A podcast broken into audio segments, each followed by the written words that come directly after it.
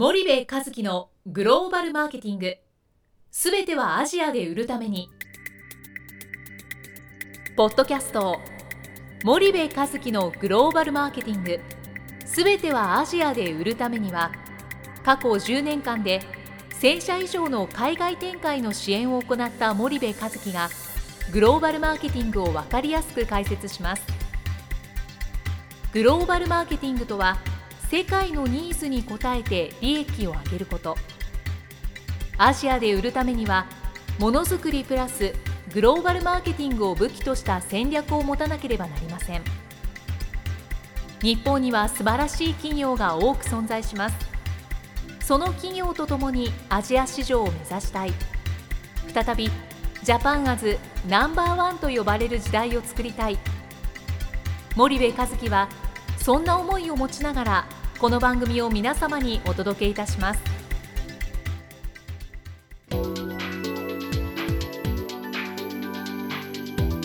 こんにちは、ナビゲーターの東太郎です。こんにちは、森部和樹です。森部さん、今日はちょっとあの軽い話題、はい。軽い話題でいいのかわかんないですけど、はい。森部さんが結構海外にはい。出張とか行ってるじゃないですか。はい。先月とかどこ行ってました？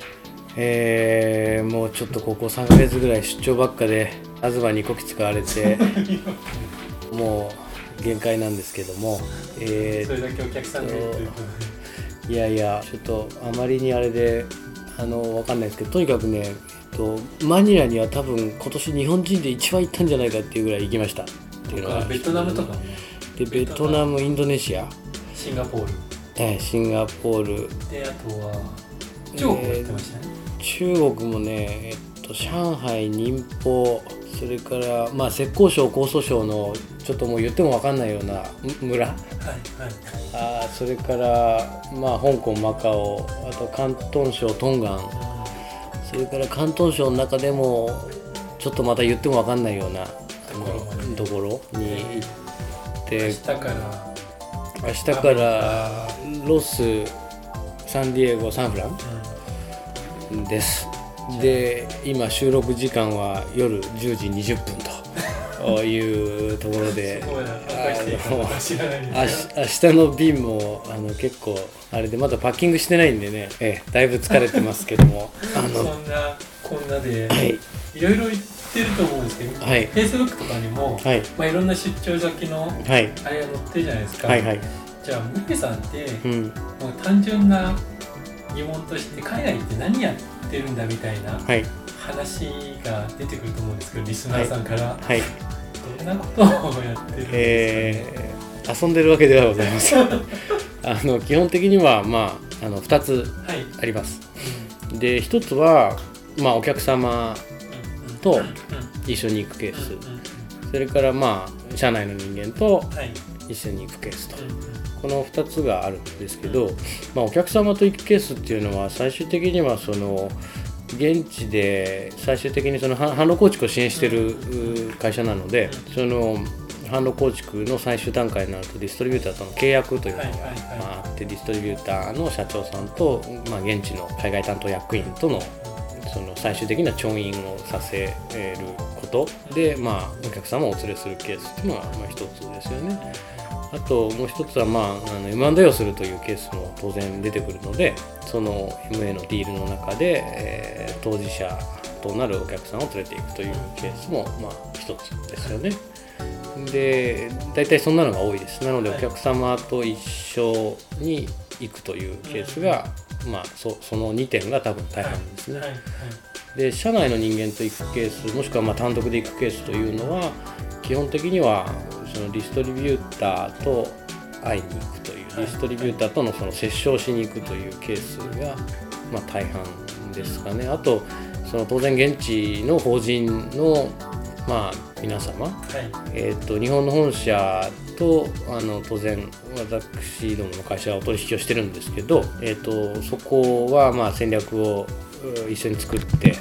うん。で、まあ、実行する、えー実行部隊が現地法人になるのではい。その現地法人との連携で現地に行くというケースがあありますかね。でシンガポールっていうのはあのどちらかというとそのお客様のリージョナルヘッドクォーターがそこにあるので、はい。はい。えー、と大体本社と regional headquarter と、まあ、アジアのいわゆる現地法人とこの3段階になっているので、はい。それをずっと回ってコンセンサスを取りながら我々の作った戦略を粛々と一緒に実行していくっていうので、まあ、行くというそういうあの出張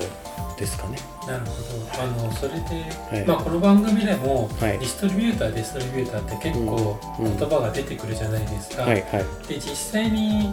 まあうん。会ったことがあるとか海外でビジネスやってる人は、うん。もう日常茶飯事で、うん。まあ、イメージがつくし、うん。実際うんやり取りしてる人もいると思うんですけど、うんまだそういう、まあ、国内でやってこれからやろうとする人とか、うん。でディストリビューターが重要だって我々が結構主張してると思うんですけど、うん。ディディストリビューターって、うん。分かりやすく言うとどういう人たちのことをうんディストリビューターっていうのかとか、うん。実際にじゃあそのディストリビューターの人と会って具体的にどんな話をしてるのか、うん。まあ、これ一般的なことしか話せないと思うんですけど、うん。そんなところをちょっとうん。今日はお話しいただけたらなと思うんですけど、えーっとまあ、ディストリビューターを一言で言うと、はい。お客さんの製品を販売してくれる当事者ですよね、まあ、あの代理店っていう定義をする人もいれば、はいえーっとエージェント販売エージェントっていう定義をする人もいるし、まあ、いろんな定義があるんですけど基本的にはそのメーカーであるうお客様の商品を現地で広く販売をしてくれる販売会社さん。はい。っていうのがディストリビューターはいですよね。であの ASEAN の場合はその過去にもこのポッドキャストの番組で何回もお話ししてますけど、はい。そのいわゆる MT って言われるうん。近代小売とはい。GT とか TT って言われる伝統小売があってでこのディストリビューターの活用特にその後者の GTTT の伝統小売の方で活用していかないと商品って流通しないんですよね。はい。でその理由はその伝統小売の数が何百万点とかっていう、うん。まあ、インドネシアで250万点とか、はい。ベトナムで50万点とかフィリピンで70万点とかそういうレベルで存在するのでそこに全部配下をしようと思うとディストリビューターをうまく、まあ、活用していくっていうことがまあ必須になってくるんですよね。でそういうディストリビューターをいかに、えーと発掘しそれをまあ教育しはい。管理していくかっていうことが、えー日本企業の最大のそのお題目なんですけどもその発掘の仕方教育の仕方えーマネジメント管理の仕方これのノウハウをお客さんに伝授しないといけない。僕の仕事は。はい。だとすると自分でやってみせてそれを伝授するっていうことをひたすらやらないといけないので、はいはい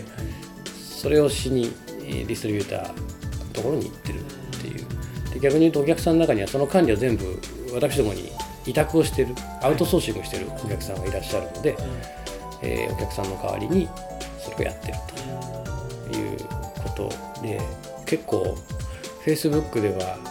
あのかっこいい感じのポポストしかしてないんですけど、はいはい 実は裏ではものすごく泥臭いことをやってるっていうのが実態ですよね。なんでスーツは着てません。基本的にはもうジーパンワイシャツみたいなはいはいはいそんな感じで仕事をしてます。なるほどなるほど、そのディストリビューターさんとはうんじゃあどんな会話をうん森部さん行く時にうんしてるのかなっていうのをはい。えーっとまあ基本的にはそのある程度もう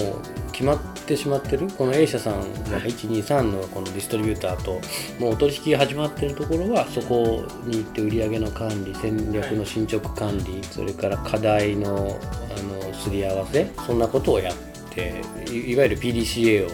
こう回していくわけなんですけどそれの管理進捗を自身で行って確認してきてるっていうのが大半ですよね。だからそういう話をしてるはい、そうするともう、まあ打ち合わせじゃないけど、うん。ディストリビューターさんともう会議をやったり、うん、その進捗をうん。チェックしたり、はい、課題を見たり。で当然競合製品を使ってるディストリビューターもいるのではい。競合製品の状況がどうなのかを探ったりそんなことを知ってるっていう。はい。であとディストリビューターってか ASEAN のディストリビューターって変わるんですよ。去年まで1位だったディストリビューターが今年は3位とか。はで去年までこの米国の ABC 社のあのいい商品扱ってたのに今年切り替えられてたとかですね。こういうのは結構変化があるんで常にその最先端の、えー、流度の細かい情報を収集してはそれを我々の社内のナレッジとしてもそうです。蓄積しますしそれを新たにお客さんに提供する戦略にも吐き出していきますしうん。そんなことやってるっていうのが大半ですかね。い分かりやすい例で言うと、うん。毎回行ってこんなことやってますっていうのはうんうん。どんなことなんですかね、えーっとね分かりやすい例で言うと,、えーっと日本側と、まあ、いわゆるディストリビューター側で合意をしたことに対する日本の本社のフィードバックの遅さにディストリビューターがまあフラストレーションをためるんですよね。はい。でそれをまあまあまあと。えー抑えに行くっていうのも一つですしで結構ディストリビューターの社長さんって華僑系の人たち多いんですよ。あのマニラにしろジャカルタにしろ、はい。ホーチミンにしろね、うん。なので、まあ、早いわけですよね。オーナー企業たち決めることがパンパンパンと。で数百億ぐらい売り上げあるわけですよ。はい。でまあ片や数千億とかあの1兆とかね超えるような日本の、えーお客さんは、まあ、大きいんで当然その社内の承認のプロセスがねプロセスが違うのでそこでやっぱり大きくこう生じるんですが、まあ、あの欧米企業なんかは原稿にある程度権限があの異常されされてるのでもう決めるの早いと。うん。なんで日本企業こんな遅いんだみたいな。そういう調整にもなるしはいやっぱり進捗管理が一番多いですかね。なんで約束したことができてないんだっていうことに対する、えーなんでできてないんだなんでできてないんだなんでできてないんだって言ってもできてないものはしょうがないなるわけじゃないですか。でこれ日本人はあのお客さんに逆ギレするっていうことは多分ほとんどないんですけど基本世界では逆ギレ当たり前なんで開き直り開き直るんでそれを開き直させないでモチベーションを上げながらこっちの思ってることをやらせるっていうことをややるっていうのがもう大半なのでそんなことやってます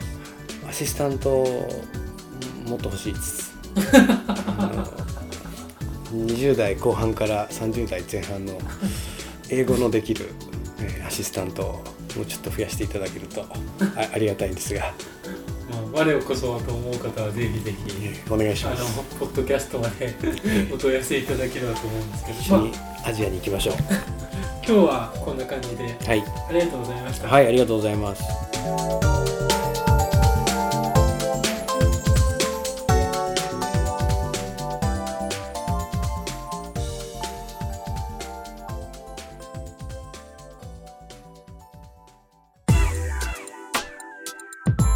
のポッドキャストはいかがでしたか？番組では森部和樹への質問をお待ちしております。ご質問は podcast アットマーク spydergrp.com ポッドキャストアットマークスパイダー grp.com までお申し込みください。たくさんのご質問をお待ちしております。それではまた次回お目にかかりましょう。